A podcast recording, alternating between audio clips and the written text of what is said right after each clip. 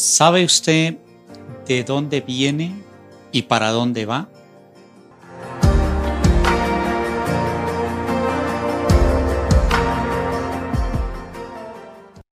Precisamente hoy, a través de la palabra, del mensaje del Señor, vamos a aprender lo que es acerca de la identidad.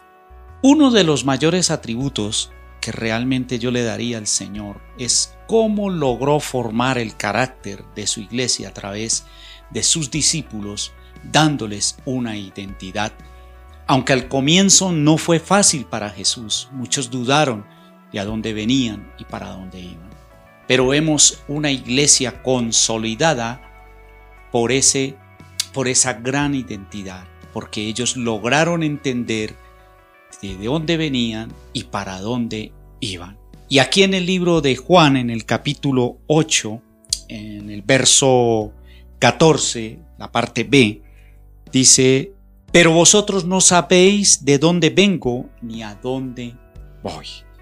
Y yo creo que hoy muchos de los cristianos, y bueno, los no creyentes ya diría yo, pues es, entendible mm, que no tengan la identidad de Dios como el Padre. De hecho, la gran oración del Padre nuestro, que es el modelo de relación con Dios que nos dejó Jesús, inicia es acerca del Padre, Padre nuestro. Pero yo no puedo afirmar algo que no he podido experimentar, porque muchos oramos o rezamos el Padre nuestro, pero no con una identidad, es decir, no apropiándonos de esa gran verdad. Y Jesús en este verso le está diciendo a aquellas personas, dice, ustedes no sabéis de dónde vengo ni a dónde voy. Pero Jesús sí sabía, dice, porque sé de dónde he venido y a dónde voy. Jesús tenía claro de a dónde venía y hacia dónde iba. Es obvio que tenía claro el panorama y el propósito de Dios. Y es importante obtener esa identidad como hijos de Dios y reconocer a Dios como Padre. Hoy es, es, es fácil ver cómo la humanidad, el ser humano, tiene falta de identidad. Y más aún en las redes sociales, uno puede darse cuenta la falta de identidad de muchas personas. Muchos terminan haciendo lo que otros hacen o repitiendo lo que otros repiten, a veces sin indagar, sin investigar, solo porque les agrada, solo porque les inspira. Y esto de las inspiraciones no son malas, las buenas o los buenos ejemplos, pues nos deben llevar a inspirar, a ejecutar o a hacer algo o a soñar. Pero teniendo en claro mi propia identidad, la imagen de Dios que me ha dado o me ha concedido a través de Jesucristo. Y hoy podemos ver a la luz de mi palabra, como de, la palabra del Señor, de nuestra palabra. Ni a mí me conocéis, ni a mi Padre. Si a mí me conocieseis, también a mi Padre conocería. Estoy leyendo el verso 19. En el libro de Juan, en el mismo libro de Juan, capítulo 14, del verso 7, si ahí habla acerca de que Él es el camino, y también habla de que si también a, él le, hubiera, le conocieran, también a mi Padre conocerías. Y desde ahora le conocéis y le habéis visto. Esto estaba hablándole él a sus discípulos, pero me impresiona cómo Felipe se interesó por ese diálogo del Padre. Aquí el capítulo 14 habla de que Jesús es el camino al Padre, dice el título de, de este capítulo 14. Entonces Felipe le llama la atención acerca de lo que Jesús está hablando, de que era un camino. Para ellos era un camino nuevo, algo muy diferente a lo que su doctrina o su religión los había mm, como acostumbrado, de ver a Dios, al omnipotente, al omnisciente, como algo que no podían ellos entrar directamente al Padre. Solo Jesús nos lleva camino al Padre. Eso fue lo que a los fariseos les disgustó. Eso fue a lo que los religiosos les indignó saber que un hombre común y corriente para ese entonces se estaba haciendo como el único camino al Padre. Esto rompió todo esquema, pero a Felipe le llama la atención porque era algo nuevo. Entonces le dice Felipe en el verso 8 del capítulo 14, Señor, muéstranos al Padre y nos basta. Qué interesante. La mayor confianza que nos puede generar es cuando nosotros realmente tenemos la identidad del Padre, la paternidad de Dios. Un cristiano sin la paternidad de Dios queda totalmente expuesto a muchas cosas.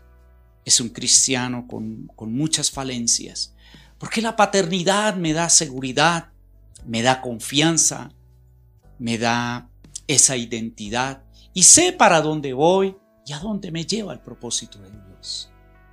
Por eso Felipe cuando le pregunta a Jesús esto, le dice, pues muéstranos al Padre y eso nos basta. Entonces Jesús se da cuenta que para Felipe esto es importante, pero también se preocupa porque le dice, Jesús le dice, tanto tiempo hace que estoy con vosotros y no me has conocido, Felipe. ¿Qué tiempo lleva usted con Jesús? y todavía no le conoce al Padre, no lo reconoce como su Padre. Muchos por causa de las heridas de su pasado, quizás.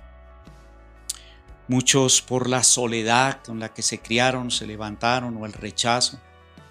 Pero es impresionante ver que cristianos que llevan 15 años, 10 años y todavía mm, pasan o luchan este tema de la paternidad de es difícil. Y quizás porque no han hallado, no una respuesta, sino no han hallado como ese camino verdadero que es Jesús. Cuando Jesús le dice a Felipe que tanto tiempo, pareciera que, oiga, no desperdicie cada momento con Jesús para que lo guíe o le ayude a sanar ese corazón y pueda tener la identidad o esa paternidad que le ha sido esquiva por mucho tiempo, por muchos años. Jesús es el único camino al Padre. Usted lee el capítulo 14 del Camino al Padre y ahí va a encontrar mucho más acerca de este tema de la paternidad. Y uno de los grandes objetivos de la cruz y de Jesús allí en la cruz fue recuperar la identidad para la humanidad. Uno de los mayores dolores, aunque todo fue padecimiento para Jesús en la cruz, pero lo que más Jesús siento yo, no sé, creo para mí, de la manera como lo expresa, es cuando el Padre lo abandonó. Para él fue haberlo perdido todo. Usted lo lee y si se remonta en ese instante y se eh, lleva en el espíritu como en esa escena, usted va a quedar impactado. Cuando Jesús dijo, Padre, ¿por qué me has abandonado? ¿Por qué me has abandonado? O sea, perder en ese momento a Jesús la paternidad, sentirse solo y vacío para Él, fue, pienso, el momento más crítico, pero fue el momento decisivo para la humanidad. Porque allí no solamente nos estaba entregando la redención y el quebrantamiento de todas las maldiciones, sino nos estaba devolviendo la identidad y nos estaba abriendo paso para que nosotros recuperásemos esa identidad como hijos de Dios. Hoy yo puedo saber para dónde voy, aunque me falta mucho camino por recorrer. Creo que Dios día tras día nos va guiando, nos va orientando y he podido conocer el amor de ese Padre, de un Padre que quizás terrenal, no que haya sido mal Padre. No estoy diciendo que su Padre o nuestro Padre, en el caso mío, fue un mal Padre, no, fue un buen Padre.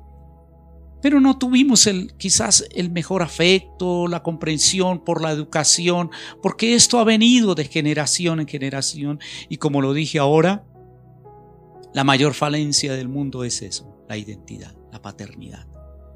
Eso es lo que Satanás quiso quitarle a Jesús cuando fue llevado al desierto. Lo puso a dudar del Padre. Y Jesús allí le dijo, no, yo sé quién soy.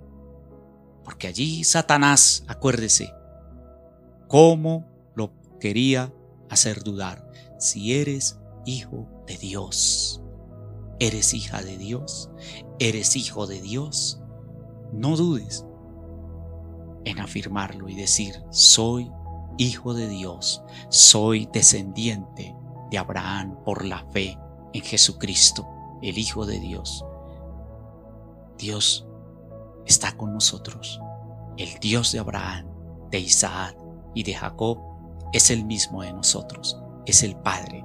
Fuimos comprados por precio de sangre y esa paternidad nadie te la puede quitar, nadie. Conozca, yo te invito, no solamente que entres a Jesús, porque el entrar a Jesús, conocer a Jesús de manera personal, voy a ver a mi Padre que me ama y que me bendice a diario. Dios los bendiga. Nos vemos este domingo en nuestra reunión Hoy Bendiciones.